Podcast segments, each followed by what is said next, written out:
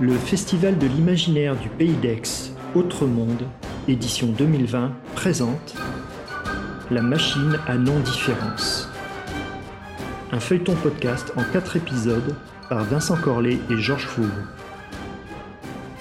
Épisode 2 Pauline n'est jamais out.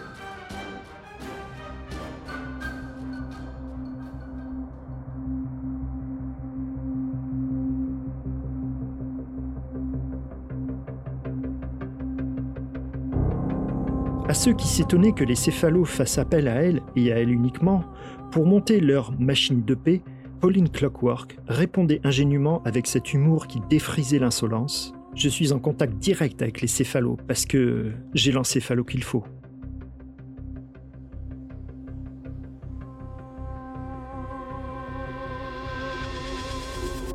Jaloux, malveillant et frustré avait péroré. Cette jeune trentenaire dynamique, aux formes bien découpées, aux longs carrés blonds et au regard vert toujours un peu ailleurs, avait tout pour déplaire.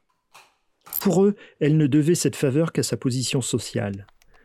Pauline Clockwork était directrice du département recherche et innovation de l'empire technobiologique Tech Corp, dont elle était, par hasard, l'unique héritière.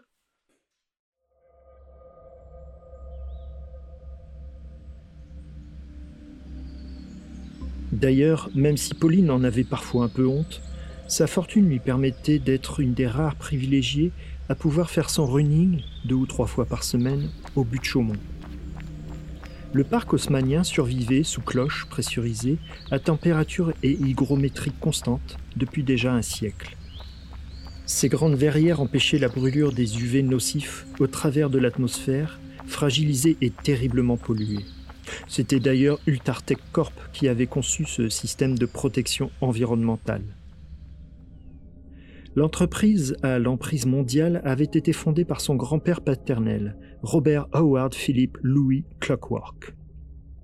Ingénieur miniaturiste excentrique, RHPL Clockwork avait révolutionné la création d'animaux de compagnie de synthèse mécano-biologique. Et il avait fait de Pauline celle qu'elle était. Oh, pas uniquement parce qu'il était ingénieur de génie, ni uniquement par le jeu d'un héritage économique sans mérite. Pas uniquement non plus parce qu'il descendait de la plus prestigieuse dynastie d'horlogers et concepteurs d'automates bavarois. Dynastie au rouage compliqué qui avait œuvré entre autres pour le mécène visionnaire assassiné Louis II de Bavière, pour les princes et milliardaires des lobbies industrialo-boursiers du monde entier, ainsi que pour la terrible et mystérieuse société des vieilles têtes à long chapeau. Non, pas uniquement pour tout cela.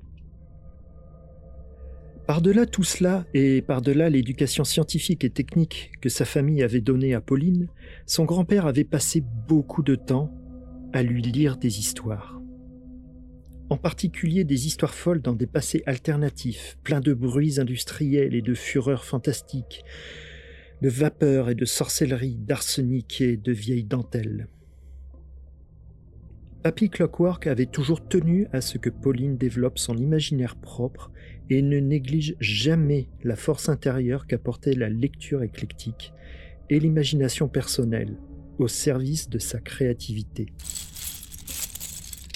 Papy Clockwork avait passé tout son temps libre avec sa petite fille à lire à ses côtés à construire des Lego en modules tout près ou à créer des nouveaux modèles d'après leur lecture ou leur fantaisie.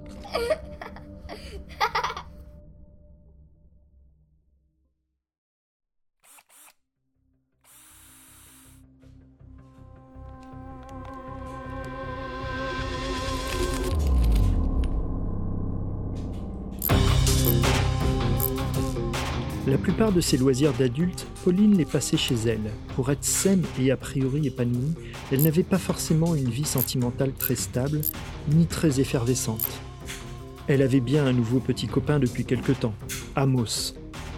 Mais elle n'était pas sûre que le jeu en vaille la chandelle, à force de cumuler les échecs mat. Du coup, après avoir quitté l'immense chantier de la Tour Eiffel où se montaient les metteurs de la machine à non-différence, Pauline était donc rentrée chez elle et s'était mise au boulot sur un projet perso pour se détendre un peu. Son immense loft se hérissait de lourdes rafales sonores industrielles. Elle s'enflammait des éructations du stentor torse nu, pantalon en cuir qui vociférait au milieu du salon. Il ponctuait ses couplets d'immenses jets incandescents qu'il expulsait d'un lance-flamme Rick Dalton, dont le réservoir de cuivre coruscant se ventousait à son dos par des tyroliennes de cuir clouté. Pauline adorait ces vieilles holographies Heavy Indus, plus vraies que nature, des antiques concerts de Rammstein. Elle l'harmonisait à la concentration convenable pour créer, avec leurs basses battant comme des cœurs de moteurs gigantesques dans des salles de machines cyclopéennes d'un Héphaïstos discipliné à la germanique. Plus loin, sous le regard imperturbable d'Oscar, son lynx des neiges biomécanique personnel, de la taille d'un gros léopard, comme si de rien n'était, Pauline Clockwork bricolait dans son immense atelier particulier sous verrière. Elle pouvait voir l'ancienne gare Montparnasse, devenue musée pour vieilles machines à vapeur restaurées. Elle mettait le dernier tour de clé anglaise à un prototype assez massif qu'elle comptait miniaturiser plus tard. Lorsqu'elle travaillait chez elle, Pauline ne faisait pas forcément attention à ses tenues. Ou plus exactement, si. Elle mettait toujours des débardeurs brassières vert fluo par-dessus des salopettes en jean violet, ultra pratiques grâce à leurs poches et anneaux de tissu, où elle accrochait des outils de précision complément idéal de sa ceinture pour outils en cuir patiné, siglée aux armes d'Ultartech Corp. Malgré le fonctionnel revendiqué, cette tenue mettait en valeur le buste et les bras de Pauline. Les muscles racés se dessinaient délicatement mais fermement, puissamment sous sa fine peau pâle.